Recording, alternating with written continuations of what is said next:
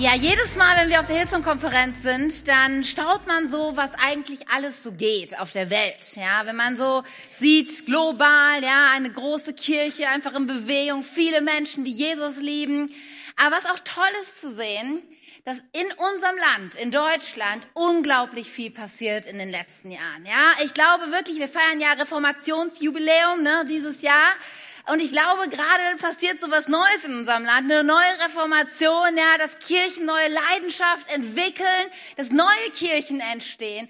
Und ich bin so gespannt, ja, was wir vielleicht in fünf und zehn Jahren sehen werden, was in unserem Land passiert. Dafür habe ich Glauben, dafür lebe ich, dafür baue ich Kirche im Wunstorf. Und es ist so ein Vorrecht, dass wir immer wieder auch über unseren Tellerrand hinüberschauen können, dass wir mit Menschen verbunden sind und Menschen kennen, die an anderen Orten in Deutschland Kirche bauen.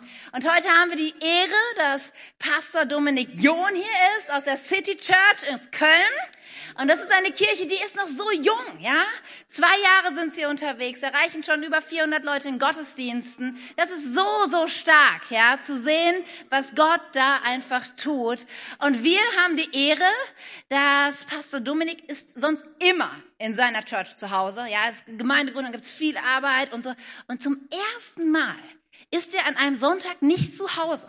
Und wo ist er? In Wunstorf dem Nabel der Welt. Yes, wie cool. Wir freuen uns sehr. Wir hatten schon einen großartigen Vormittagsgottesdienst. Und wir lieben es, dass du heute hier bist. Und mit einem großen Applaus begrüßen wir Pastor Dominik Jung.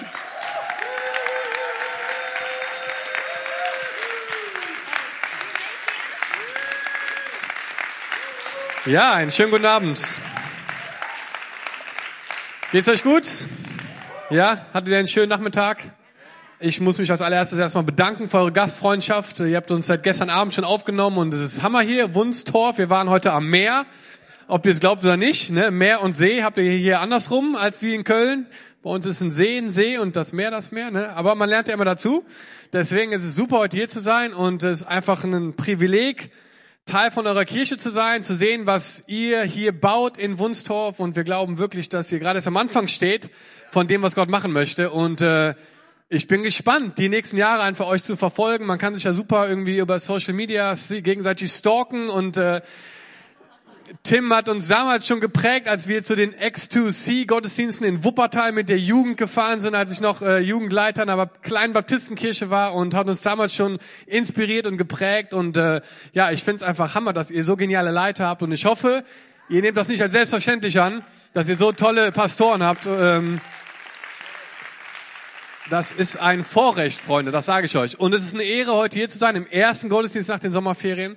Und äh, wir haben heute Morgen eine kleine Reise begonnen im Buch Jona, eins meiner Lieblingscharaktere in der Bibel.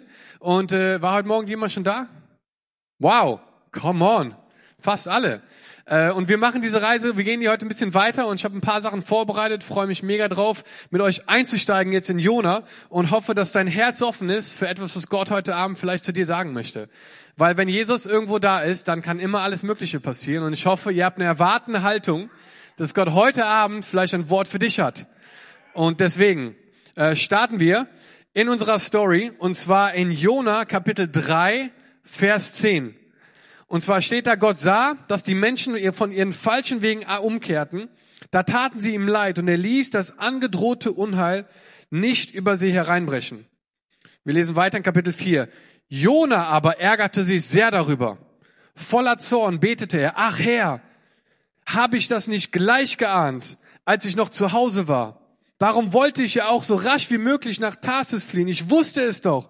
Du bist ein gnädiger und barmherziger Gott. Deine Geduld ist groß, deine Liebe kennt kein Ende. Du lässt dich umstimmen und strafst dann doch nicht.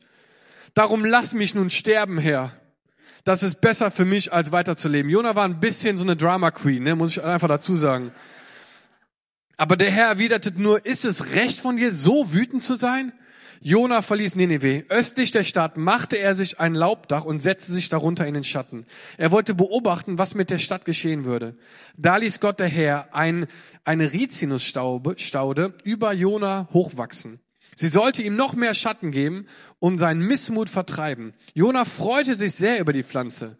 Doch am nächsten Morgen, kurz vor Sonnenaufgang, ließ Gott einen Wurm die Wurzeln des Rizinus zerfressen und die Staude wurde welk und dürr. Als die Sonne aufging, schickte Gott einen glühenden heißen Ostwind. Die Sonne brachte, brannte Jona so auf den Kopf, dass er erschöpft zusammenbrach. Er wünschte sich zu sterben und seufzte, wenn ich doch nur tot werde, das wäre besser als weiterzuleben. Ich sage ja, er ist eine Drama Queen. Da fragte ihn Gott, ist es recht von dir, wegen dieser Rizinussaube so zornig zu sein? Jona antwortete, mit vollem Recht, ich bin wütend, am liebsten wäre ich tot. Der Herr entgegnete, du hast dich mit dieser Staude keinen Augenblick abmühen müssen. Nichts brauchtest du für sie zu tun. In der Nacht ist sie gewachsen und am nächsten Tag ging sie zugrunde. Trotzdem hättest du sie gerne verschont. Ich aber sollte Ninive nicht verschonen, diese große Stadt, in der mehr als 120.000 Menschen leben, die gut und böse nicht unterscheiden können und dazu noch viele Tiere. Was eine Story. Mein Thema für heute Abend ist vom Wal zum Wurm. Vom Wal zum Wurm. Okay, ich würde noch ganz kurz gerne beten. Jesus, ich danke dir für dein Wort. Ich danke dir für die Echtheit von deinem Wort. Und ich danke dir, dass dein Wort uns verändert. verändert. Und wir danken dir für diese Kirche. Wir danken dir für das, was du hier in Wunstorf tust, Jesus. Und ich bete, dass du dein Wort heute Abend nimmst und zu unseren Herzen sprichst. Ich danke dir, dass wir ja anders den Saal verlassen werden, als wir ihn betreten haben. Und wir beten, dass du uns einfach mehr und mehr veränderst durch dein Wort. Jesus, wir danken dir, dass du Kirche nicht mit perfekten Menschen baust, sondern dass du Menschen benutzt, die sich bereit erklären, sich von dir formen zu lassen. Und wir öffnen jetzt unser Herz, unsere Augen, um von dir zu lernen. In Jesu Namen. Amen. Amen. Okay, also falls du heute Morgen nicht da warst, ich gebe dir eine ganz kurze Zusammenfassung. Jona war ein Prophet im Norden von Israel und Jona war der Sohn von Amittai. Jona bedeutet Taube. Sein Vater Amittai bedeutet Wahrheit. Tauben fliegen bei einem Sturm weg, was ganz witzig ist, ne, wenn man Jonas Story kennt, weil Gott gibt Jona einen Auftrag, nach Ninive zu gehen, worauf Jona überhaupt keinen Bock hat und er flieht nach Tarsis, Südspanien, über 4000 Kilometer und äh, in die komplett andere Richtung. Und es zieht einen Riesensturm auf und die Seeleute wollen Jona erst nicht über Bord werfen, merken dann, oh, es wird doch schlimmer, also zack, rüber, ne, über Bord. Äh, und der Sturm legt sich, Gott schickt einen Riesenfisch, schluckt Jona. Er sitzt in dem Fisch drei Tage, drei Nächte, betet, hadert mit Gott, betet um Gnade. Gott ist gnädig, er spuckt ihn aus. Gott redet zu Jona ein zweites Mal.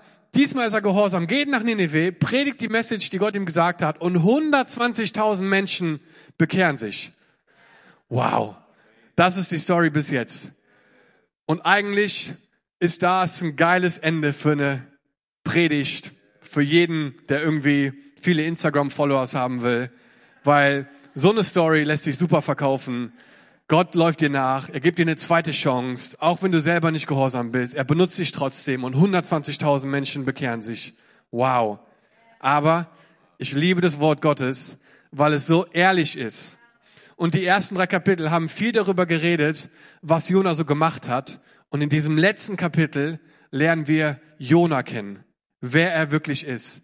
Und das finde ich total spannend, ähm, jetzt mit euch da hineinzutauchen und zu gucken, was es heißt, äh, wer Jona wirklich war. Ähm, ich habe so drei Bereiche mir rausgeschrieben, weil Jona ist ein, ist ein Typ, der ständig irgendwelche Wendungen macht, die man irgendwie nicht so erwartet. Und ich habe drei Bereiche mir rausgesucht, die ich heute Abend gerne mit euch angucken möchte, wo Gott, wo Jona Gott immer wieder unterschätzt hat. Drei Bereiche, wo Gott, wo Jona Gott immer wieder unter, unterschätzt hat. Und ähm, Jona versteht, glaube ich, so ein paar fundamentale Dinge über Gott nicht.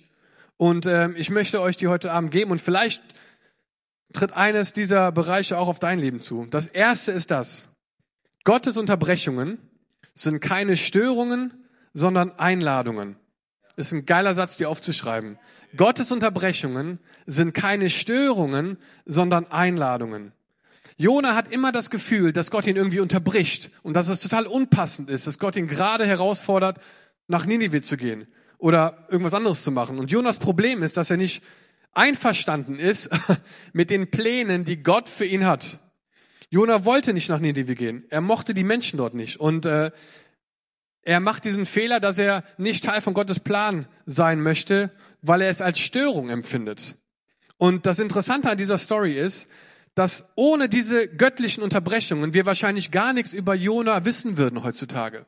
Weil die Bibel redet nicht super viel über Jona, den Propheten. Es gibt eine Bibelstelle, die vor diesem Buch Jona über Jona redet. Und die ist in 2. Könige 14, Vers 25.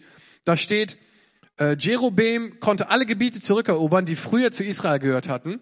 Damit erfüllte sich, was der Herr, der Gott Israels, angekündigt hatte. Durch seinen Diener, den Propheten Jona aus Gad Hefer, einen Sohn von Amittai, hatte er das den Israeliten vorausgesagt. Der einzige Vers in der Bibel vor dem Buch Jona, der über Jona redet, ist hier. Und wir erfahren eigentlich nichts über ihn, nur so ein paar Steckbriefinformationen, ne? also sein Name, Jona, seine Heimat, Gad Hefer, sein, seine Religion, ne? er war ein Diener Gottes, sein Beruf, er war ein Prophet und seine Angehörigen, Sohn des Emittais. Nicht wirklich viel, was uns etwas über die Person Jona sagt. Aber weil Gott Jonas Leben immer wieder unterbrochen hat, ist er eine Person, über die wir heute noch über zwei oder dreitausend Jahren immer noch reden, die sogar Jesus zitiert. Weil Gott Jonas Leben immer wieder unterbrochen hat. Und das finde ich so genial, dass Gott immer wieder Menschen unterbricht. Ich hatte das Privileg, in England einen Mann kennenzulernen, der nannte sich Canon Andrew White. Ich weiß nicht, ob ihr schon mal von ihm gehört habt. Es ist der Vicar von Bagdad. Es gibt in Bagdad im Irak, ne, Nineveh ist der heutige, heutige Irak, ähm, gibt es eine anglikanische Kirche mitten von Bagdad, ähm, die von einem Pastor geleitet wird, der früher in der Gemeinde zu Hause war, wo ich als Pastor gearbeitet habe, bevor wir nach Köln gezogen sind. Und Canon Andrew White ist einer der beeindruckendsten Männer, die ich je kennengelernt habe, weil ich noch niemanden selber getroffen habe, der so viel, so einen hohen Preis bezahlt, dafür Jesus nachzufolgen. Sie hatten vor sechs Monaten Taufe.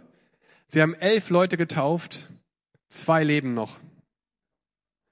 Und sie erleben so krasse Verfolgung im Irak, dass er die Leute fragt, willst du dich wirklich taufen lassen?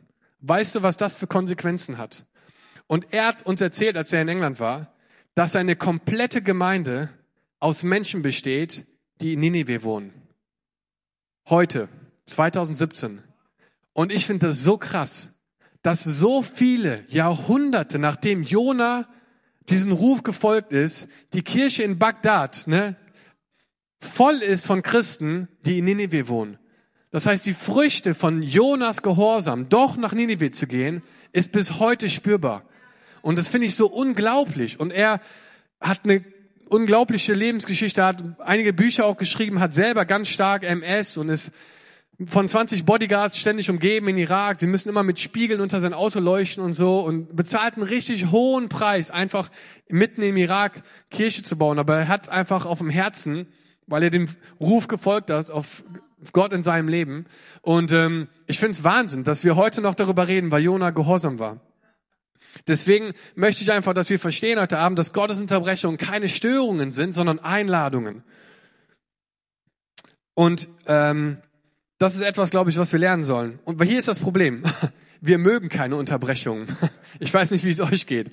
Äh, meine Frau, also ich habe die Angewohnheit, Leute so ein bisschen zu unterbrechen, manchmal, meistens meine Frau, wenn wir irgendwie Stories erzählen, wenn wir mit Freunden sind, weil ich irgendwie nicht zurückhalten kann. Und ich merke das meistens, dass ich sie unterbreche, wenn sie mir unterm Tisch so gegen das Schienbein tritt oder mir so einen bösen Blick gibt, wo ich merke, Mist, jetzt habe ich schon wieder unterbrochen. Ne? Und sie hasst es, unterbrochen zu werden. Sie hasst es. Ne? Und ähm, ich weiß nicht, wie es dir geht, aber wir haben manchmal das Gefühl, dass Gott unsere Story unterbricht so gerade mit irgendwas, was er dir vielleicht sagt oder aufs Herz legt. Die Wahrheit ist genau das andere. Du unterbrichst seine Story. Weil Gott hat einen Plan für dein Leben und er hat etwas mit dir vor. Und wenn wir das als Störung sehen, dann unterbrechen wir seine Geschichte mit uns und nicht Gott unsere. Und das ist eine Perspektive, die wir vielleicht verändern müssen in unserem Denken. Dass wir Teil von Gottes Plan sind. Gott ist nicht Teil von unseren Plänen. Und er ist größer als das, was wir vielleicht gerade planen oder vorhaben oder uns überlegen. Und wenn wir diese Einladung als Störung sehen, dann unterbrechen wir seine Geschichte mit uns und nicht andersrum. Und das finde ich total spannend oder wichtig auch, dass wir das verstehen. Und ich bin so dankbar, dass Gott nicht so ist wie wir, dass wenn wir unterbrochen werden, wir sagen, okay, dann erzähle ich jetzt nichts mehr, ne, dann bin ich jetzt ruhig, sondern dass er geduldig ist und gnädig ist und trotzdem da ist. Und das ist genau das, was ich einfach äh, so genial finde an Gott. Als wir von Dinnerpartys auf Gottesdienste gingen, noch vor einem Jahr, ist jetzt noch nicht so ganz so lange her, war der Schritt vom Aufwand her riesig. Und ich hatte viele Leute, die zu mir gekommen sind und gesagt, hey Dom, das ist doch total die Störung in meinen Sonntag. Dinnerpartys waren total angenehm. Ich hatte den Sonntag frei und wir konnten uns unter der Woche bei euch treffen. Und jetzt müssen wir sonntags so früh morgens schon aufbauen und das ist eine Störung in meinem Alltag. Andere haben gesagt, was für eine Chance. Was für eine Einladung von Gott, dass wir sonntags morgens einen Ort schaffen können, wo Menschen Jesus erleben können, wo Leute, die vielleicht mit Kirche gar nichts zu tun haben, einen Ort finden können, wo sie angenommen sind, vielleicht ihre Berufung entdecken, ihre Begabung ausleben können. Was für eine Einladung. Zwei verschiedene Menschengruppen. Und ich möchte dich einfach herausfordern, dass wenn wir als Kirche Schritte gehen, mutig nach vorne, wo du erstmal denkst, ach du meine Güte, dass du es nicht als Störung siehst, sondern als Chance, Gottes Reich voranzubringen Ne, wir sind dann irgendwann auf zweiwöchentliche Gottesdienste gegangen und der Schritt in ein neues Kino, wir waren erst in einem kleineren, dann in ein größeres Kino gegangen und das hieß, noch früher aufstehen, halbe Stunde früher, vorher haben wir uns um 7 Uhr getroffen, jetzt treffen die sich um 6.30 Uhr, um aufzubauen. Und Leute haben zu mir gesagt, boah, eine halbe Stunde, das stört meinen Sonntag, ne? Ich habe immer genau so geschlafen, jetzt muss ich eine halbe Stunde früher aufstehen. Andere haben gesagt, Hey, halbe Stunde. Was eine Chance, in ein größeres Kino zu gehen, noch mehr Menschen die Möglichkeit zu geben, Jesus zu erleben. Wenn der Kollekteeimer rumgeht. Manche, keine Ahnung, vielleicht nur bei uns in der Kirche, sehen es als Störung. Das passt mir gerade gar nicht, Gott. Ne, in mein Budget diesen Monat, jetzt diese Kollekte. Ne, das, das, damit habe ich jetzt gar nicht so geredet. Dieser Monat, keine Ahnung, da, ne, ich gebe mal weiter. Ist eine Störung gerade so. Ne? Manche von euch sehen es als Einladung. Ich hoffe, die meisten von euch. Einfach zu investieren in das, was Gott macht. Seht ihr? Also es gibt einfach immer wieder zwei verschiedene Perspektiven, die du nehmen kannst. Und ich glaube, je nachdem, wie du dich entscheidest, beeinflusst sehr stark, inwieweit Gott dich benutzen kann. Weil wenn du jedes Mal, wenn Gott zu dir redet, als Störung ansieht, dann ist es schwer, von ihm benutzt zu werden. Weil er sagt dir Dinge und sagt, hey, das ist eine Einladung, das ist eine Chance. Und du sagst, nee, das ist eine Störung. Deswegen möchte ich euch einfach ermutigen, dass du Gottes Unterbrechung als Einladung siehst. Wenn du dir die Bibel anguckst, hat Gott immer wieder Menschen unterbrochen, um mit ihnen Geschichte zu schreiben. Mose, ein brennender Busch. Nein, nein, nein, nein, nein, nein Gott, ich, ich, ich kann das nicht. Er hat total als Unterbrechung gesehen, wie Gott jetzt mit mir, ich kann gar nicht, ne, ich, ich stotter, ich kann gar nicht zu Menschen reden und gesagt, hey, ich möchte, dass du mein Volk aus Israel führst, aus Ägypten führst, aus der Sklaverei führst. Und Moses meinte, ich kann das gar nicht. Ne? Und ist dann trotzdem gegangen, Gott sei Dank, und hat es gemacht. Aber es war erstmal eine Unterbrechung für ihn. Und er hat es Gott sei Dank nicht als eine Störung, sondern als eine Einladung gesehen, auch wenn es nicht einfach war, es zu machen. David zum Beispiel.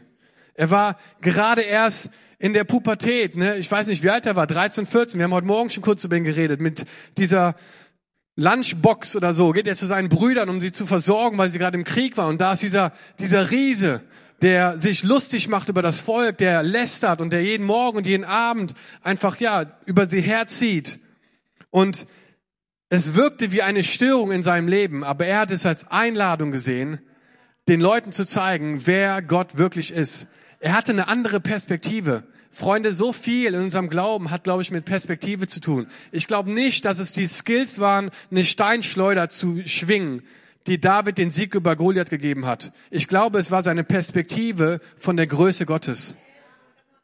Dass er gesagt hat, du kommst zu mir mit dem Schwert, ich komme zu dir im Namen des Allerhöchsten, dem König der Könige. Ne, er hatte eine andere Perspektive. Das Interessante an dieser Aussage ist, jeder andere der Israeliten hätte das auch sagen können und es wäre wahr gewesen. Jeder andere. Gott war nicht nur der Gott von David, Gott war der Gott von Israel. Jeder andere Israelit hätte auch vor Goliath stehen können und sagen können, du kommst zu mir mit Schwert, ich komme zu dir im Namen unseres Gottes, der Gott Israel. Und es wäre wahr gewesen. Aber anscheinend hatte nur David diese andere Perspektive, die gesagt hat, hey, das ist keine Störung gerade, das ist eine Einladung. Der redet schlecht über unseren Gott, über meinen Gott, der Himmel und Erde geschaffen hat. Ich werde ihm zeigen, wer hier der Chef ist. So, ne, stelle ich mir das vor. Und äh, geht mutig voran als 13-Jähriger mit zwei Achselhaaren und einer Steinschleuder. Ich meine, ist jetzt nicht sehr kriegerisch, ne? Und haut den um. Ich find's Wahnsinn. Gideon versteckt sich in einer Weinpresse. Du tapferer Held, spricht Gott ihn an. Ne, Wahnsinn. Maria, 15 Jahre oder keine Ahnung, 14, 15. Der Retter der Welt wird in dir geboren. Was für eine Störung in dem Moment erstmal könnte man denken, ne? Das passt mir gerade gar nicht. Ich bin noch nicht mal verheiratet. Wie soll das gehen, ne? Und Fragen, Fragen, Fragen. Aber Gott wollte sie benutzen, um mit ihr Geschichte zu schreiben. Deswegen möchte ich dich ermutigen, dass wenn Gott zu dir redet, du es als Einladung siehst und nicht als Störung. Alright. Hier ist der zweite Punkt, wo ich glaube, dass Jona Gott falsch verstanden hat. Und zwar, dass Gottes Gnade ist für jeden Menschen. Gottes Gnade ist für jeden Menschen. Jona war gerade Zeuge von was Historiker sagen, war einer der ungewöhnlichsten Erweckungen, die es jemals gab. Eine ganze Stadt, 120.000 Leute, die ein barbarisches Verhalten hatten. Ich habe es heute Morgen gesagt. Die waren so barbarisch, die haben die Köpfe der Männer genommen, eine Pyramide gebaut außerhalb der Stadtmauern, um Leute abzuschrecken. Leute lebendig begraben und sie sterben lassen, die Haut abgezogen. Unglaublich grausame Taten haben sie getan. Und Jona ist Zeuge davon, wie diese Stadt sich zu Jesus oder zu Gott entscheidet, ne, sich umdreht, Buße tut, wie sich eine ganze Stadt verändert. Und er ist zornig und wütend, weil er es ihnen nicht gönnt. Weil er glaubt, die haben es nicht verdient. Und das ist das Interessante, was glaube ich auch manchmal in unserem Leben eine Realität ist, dass wir so eine Art Vergleichsspiel spielen mit anderen Menschen. Dass wir sagen, deren Sünde ist viel schlimmer als meine. Oder was die machen, ist viel schlimmer, ich bin doch viel besser. Und wir machen so eine Art Vergleichsspiel. Freunde, jede Sünde, egal wie groß, trennt uns von Gott. Sünde führt zum Tod, so steht es in der Bibel. Egal wie groß sie ist, egal was sie ist. Und wir brauchen uns nicht mit anderen Leuten zu vergleichen und denken, boah, der da drüben, ne, sein Leben, also der ist, das gibt keine Hoffnung. Bei mir, da soll Gott gnädig sein. So, ne, also bei sich selber hatte Jona kein Problem damit, Gnade anzunehmen. Im Wahl zum Beispiel. Ne? Da war er super happy damit, dass Gott gnädig war. Aber es für andere, da hat er nicht so viel Verständnis für. Und ähm, ich glaube, es geht nicht um den Berg oder die Größe der Sünde, sondern um den, um den Effekt der Sünde. Und Sünde trennt uns von Gott. Und Jona glaubt, dass, die, dass er die Gnade verdient und die andere Gnade nicht. Hier ist das Krasse, was ich an Jonas Story so unglaublich finde. Du kannst den Willen Gottes tun, aber nicht Gottes Herz haben. Ich gehe sogar einen Schritt weiter. Du kannst Teil sein von einer unglaublichen Erweckung und nicht das Herz Gottes haben. Und Jona sagt in, in diesem Vers, ich wusste es doch, du bist ein gnädiger und barmherziger Gott. Deine Geduld ist groß, deine Liebe kennt kein Ende. Jona, Jona wusste, dass Gott gnädig war, aber er wusste nicht warum. Und das ist der Unterschied hier. Er wusste, dass Gott gnädig, dass er barmherzig ist, dass seine Geduld groß ist, seine Liebe kein Ende hat, aber er hat nicht verstanden, warum ist Gott so gnädig? Warum ist Gott gnädig? Warum ist Gott gnädig? Weil Gott Menschen liebt. Gott liebt Nineveh. Warum schickt er einen Sturm? Weil Gott Nineveh liebt. Warum schickt er einen Wal und versucht zu Jonah nochmal zu reden? Weil Gott Nineveh liebt. Gott liebt Nineveh. Er liebt die Menschen da, auch wenn Jonah denkt, die haben es nicht verdient. Und ich glaube, dass wir verstehen müssen, dass Gott Menschen liebt, unabhängig davon, von dem, was sie getan haben. In unserer Stadt, in unserer Nachbarschaft, in unserem Land. Gott liebt Menschen. Er kann nicht anders. Gott ist Liebe. Es ist nicht irgendwie ein Charaktereigenschaft von ihm. Er ist Liebe. Er kann nicht anders. Gott liebt Menschen. Er liebt deinen Nachbarn oder deinen Arbeitskollegen oder deine, deinen Bruder, deine Schwester. Von den Menschen, von denen du glaubst, die sind über den Berg. Da ist keine Hoffnung mehr. Gott liebt diese Menschen und er sehnt sich danach, sich mit denen zu verbinden und ihnen zu zeigen, dass Gott sie liebt. Und vielleicht benutzt er dich, so wie Jona, um ein Sprachrohr zu sein zu diesen Menschen. Deswegen möchte ich dich ermutigen, dass wir verstehen, dass Gott Menschen liebt. Nineveh, wie ich gerade eben schon gesagt habe, war die Hauptstadt von Assyrien. Und es gibt einen Gott, der in Nineveh in dieser Zeit angebetet wurde. Und jeder kannte ihn. Er wurde ständig kommuniziert, überall hat man von ihm gehört. Und dieser Gott hieß Dagon. Das ist ein Gott, der auch im Buch Richter vorkommt, zum Beispiel den Tempel, den Samson äh, eingeschlagen hat oder zum Niederstürzen gebracht wird. Das war der Gott Dagon. Und ich habe euch mal ein Bild mitgebracht, weil das Witzige war, dieser Gott Dagon hatte einen Spitznamen. Und der Spitzname war der Fischgott. Und das ist ein Bild, das ist Dagon. Der Fischgott. Wisst ihr, was ich so krass finde? Jeder hat erwartet, dass Jona ein Bote von Dagon ist. Weil es gab Geschichten und Stories von, wie Dagon Menschen verschont und wie er quasi sein Reich baut. Und Jona kommt aus dem Wasser. Und man könnte denken, er wäre einer von den Gesandten von Dagon. Und ich glaube, wenn jemand vom Wal ausgespuckt wird, das macht schnell die Runde. Also ich meine, es gab kein Instagram und Facebook oder so, aber trotzdem, glaube ich, hat sich das schnell verbreitet. Und ich glaube, als Jona in die Stadttore von Nineveh eingezogen ist, dass Leute schon gehört haben von diesem Typ, der ausgespuckt wurde vom Wal. Und sie dachten, hey, da kommt der Mann von Dagon, da kommt der Mann, der von Dagon ver, ver, verschont wurde, der von Dagon begnadigt wurde. Und das war für Jona eine Steilvorlage, zu sagen, hey, ihr denkt vielleicht, ich komme von Dagon, aber in Wirklichkeit komme ich vom Gott der Israeliten, Yahweh, ne, Jehovah Jireh, Gott unser Versorger, ne, El Shaddai, God Almighty. Und er hat diese Chance genutzt, um den Leuten zu sagen, hey, vergiss Dagon, der kann gar nichts. Ich komme von demjenigen, der diese Welt geschaffen hat, von dem König der Könige, vom Herrn der Herren und hat zu der Stadt gepredigt. Und sie waren erwartungsvoll, vielleicht zu hören, was dieser Dagon zu sagen hat. Und er hat gesagt, nein, vergiss es. Der hat nichts hier zu sagen. Mein Gott ist viel stärker. Und ich finde es so Wahnsinn, dass Gott so eine Art und Weise benutzt, um einfach der Stadt zu zeigen, wer der wahre Gott ist. Weil Jona sich gebrauchen lässt. Und weil er daran festgehalten hat, dass Gott etwas macht in dieser Gemeinde, äh, in dieser Stadt. Aber Jona hat nicht verstanden, warum. Er hat nicht verstanden, warum. Und ich wünsche mir so sehr, dass unsere Kirchen Gnade nicht als ein Prinzip einfach nur verstehen, sondern dass wir wirklich diesen Herzschlag Gottes spüren, dass Gott jeden Menschen liebt und dass Gottes Gnade größer ist als alles, was wir vielleicht falsch machen können. Ich meine, diese barbarische Stadt, ich meine, ich weiß nicht, ob es viel schlimmer, brutaler, skrupelloser geht als das, was da passiert ist. Da ist, was unsere Nachbarn machen, vielleicht ein Klacks gegen. Aber Gott liebt jeden Menschen. Und wenn das eindringt in unsere Herzen, wenn wir das verstehen, wir den Menschen so begegnen auf der Straße, in unseren, in unseren Schulen, in den Unis, wo wir arbeiten, ich glaube, das verändert etwas mit unserer Perspektive, weil wir einfach ein Herz bekommen für Menschen.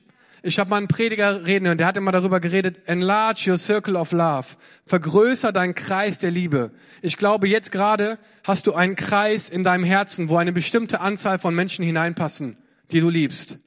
Und ich glaube, dass Gott uns immer wieder herausfordert, diesen Kreis zu vergrößern.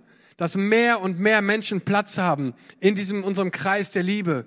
Dass wir mehr und mehr unser Herz weich machen für die Menschen um uns herum. Dass wir anfangen, für sie zu beten und daran zu glauben, dass Gott ihnen zeigt, wer er ist. Und ich möchte dich ermutigen, dass du das annimmst und siehst, dass Jesus jeden Menschen liebt. Okay. Punkt Nummer drei. Gottes Versorgung ist nicht abhängig von unseren Wünschen. Gottes Versorgung ist nicht abhängig von unseren Wünschen. Klingt ein bisschen herausfordernd, ist es auch. Weil Jonas außerhalb von der Stadt und er ist wütend und enttäuscht. Und er sitzt da und guckt sich das Ganze an und ist einfach völlig niedergeschlagen über das, was gerade passiert ist. Und Gott in seiner Gnade, in seiner Barmherzigkeit schickt Jona eine Pflanze, die ihm Schatten spendet. Und Jona ist happy. Und ähm, er ist super happy, dass Gott es macht. Und dann kommt dieser Wind und dieser Wurm. und Jona will wieder sterben. Ich meine, keine Ahnung, was er für eine Persönlichkeit hatte, aber irgendwie klingt er ein bisschen schräg manchmal. Und er will sterben und er hat keine Lust mehr. Und er sagt, Gott, was machst du hier? Und ich glaube, dass Gott ihm einfach wieder mal die Perspektive ändern wollte, um ihm zu zeigen, Jona, was machst du hier außerhalb der Stadt? Ich habe dich berufen, nach Ninive zu gehen. Ich möchte, dass du in der Stadt aktiv bist, dass du den Menschen zeigst, was es heißt, mir nachzufolgen. Vielleicht eine Kirche gründen, keine Ahnung, vielleicht einen Jüngerschaftskurs starten. Du hast hier nichts zu suchen. Ich habe dir die Pflanze geschickt und wieder weggenommen, aber ich möchte, dass du nach Ninive gehst. Ich möchte, dass du deine Berufung erfüllst. Was sitzt du hier rum? Und ich glaube manchmal, ich glaube manchmal ähm, nimmt Gott unser unsere Fehler so ein bisschen oder das, was wir nicht ganz verstehen bei ihnen und versucht uns wieder in diese Richtung zu lenken. Unsere Versorgung oder Gottes Versorgung ist nicht abhängig von unseren Wünschen. Ich bin ungefähr einmal im Jahr in Indien. Letztes Jahr war ich sogar zweimal da. Und wir machen verschiedene Arbeiten dort in Dörfern, unterstützen Pastoren, haben ein Waisenhaus, das wir einfach mit äh, unterstützen und einfach gucken, dass es weiter nach vorne geht. Und ich weiß noch ganz genau, ich nehme jedes Jahr ein Team mit dahin, weil es einfach den Blick für manche Leute einfach weitet, wenn man noch nie sowas gemacht hat, so einen Missionsansatz mal mitzuerleben, wie Christsein auch in anderen Ländern gelebt wird. Und beim letzten Trip hatten wir morgens einen Termin bei einem, der zwei Stunden weg war, wo sein Sohn auch in Düsseldorf gelebt hat. Und ich wusste, okay, wenn der Sohn in Düsseldorf lebt, dann wissen die, was wir für ein Essen essen und wie man so ein Team aus Europa quasi willkommen heißt und ähm, das wird schon super sein. Deswegen habe ich allen gesagt aus unserem Team, wir frühstücken heute nix. Heute gibt's was ganz Besonderes. Wir fahren zu einem Mann, dessen Sohn in Düsseldorf lebt und der wird ein richtig leckeres Frühstück für uns vorbereiten. Wir haben uns ins Auto gesetzt, sechs Uhr morgens ging's los, zweieinhalb Stunden über indische Straßen, halb neun waren wir da. Er hat gesagt, das ist eine halbe Stunde Fahrt. Es waren zweieinhalb. Wir kommen da an und ich dachte, okay, cool, jetzt ein leckeres Essen so, ne? Mitten in Indien, mitten, mitten irgendwo, ich weiß gar nicht, wo wir waren genau. Und wir kamen da an und der Mann sagt, okay, Frühstück, äh, Frühstück ist fertig, ne? Und stellt uns einen Topf auf den Tisch, wo ein ganzes Huhn drin war, ohne Haare, Gott sei Dank. Und es war ein, einer der schärfsten Curry, die ich in meinem ganzen Leben probiert habe. Und es war so scharf, dass ich dachte, mein Mund keine Ahnung, verbrennt. Ne? Meine Zähne fallen gleich raus.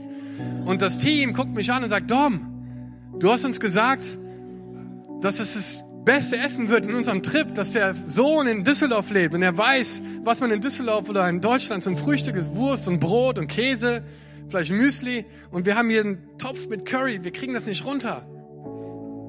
Und ich weiß noch ganz genau, dass eine, eine Frau gesagt hat, die in unserem Team war, es ist sein Haus und sein Essen. Es war sein Haus und sein Essen. Und sie hatte vollkommen recht. Ich hatte eine Erwartung daran, die aber gar nicht in meiner Hand lag, weil es war sein Haus und es war sein Essen. Es hatte nichts mit meinen Wünschen zu tun. Ich konnte mir alles Mögliche wünschen, aber es war sein Haus und es war sein Essen. Und wir haben das gegessen, versucht, was er uns vorbereitet hat. Aber es lag gar nicht in unserer Macht. Was ich sagen möchte ist, dass Gottes Versorgung vielleicht nicht immer aussieht, wie wir uns das wünschen. Dass wenn Gott dich versorgt, du vielleicht eine Vorstellung hast von etwas, wow, aber sie sieht vielleicht ganz anders aus. Und in dem Moment, wo Gott diese Rizinusstaude schickt, dachte Gott, Wahnsinn. Und dann nimmt er sie wieder weg und, und Jona dachte, oh Mann, ich will sterben. Aber ich glaube, er hat einfach nicht verstanden, dass Gottes Versorgung nicht abhängig ist von unseren Wünschen. Er hatte nichts mit dieser Pflanze zu tun. Weder hat er sie geschaffen, noch hat er sie weggenommen. Und ich glaube, dass Gott einfach auf den Wunsch hatte, dass Jona versteht, dass sein Platz in Ninive ist. Dass das seine Berufung war. Wir wissen es nicht, wie es danach weitergeht. Die Story hört im Kapitel 4 auf. Aber ich glaube, dass Gott einfach mit ihm Geschichte geschrieben hat. Dass bis heute diesen Ort, was heute Irak ist, so stark beeinflusst. Und ich möchte dich einfach heute Abend herausfordern. Ich weiß nicht, wo du gerade stehst in deinem Glauben. Vielleicht bist du ganz am Anfang, vielleicht bist du schon zehn Jahre Christ, vielleicht schon 50 Jahre Christ. Ich möchte dich herausfordern, dass wenn Gott zu dir redet, dass du es als eine Einladung siehst. Dass wenn wir Dinge machen als Kirche zum Beispiel, wo wir das Gefühl haben, dass Gott uns das sagt als nächsten Schritt, dass du es als Chance siehst, Gottes Reich auszubauen und ich glaube, dass wir gerade in Deutschland in so spannenden Zeiten leben. Es passieren so viel geniale Dinge gerade in unserem Land. Und ich glaube, dass wir echt an so einer Türschwelle stehen von etwas Unglaublichen. Und wir dürfen Teil davon sein. Gott hat dich berufen, in dieser Generation sein Reich mitzubauen. In was auch immer für einen Umfang oder in einer Art oder in einer Position oder wie auch immer. Aber was ein Privileg, gemeinsam unterwegs zu sein. Deswegen, wenn Gott zu dir redet, es ist keine Störung, es ist eine Einladung.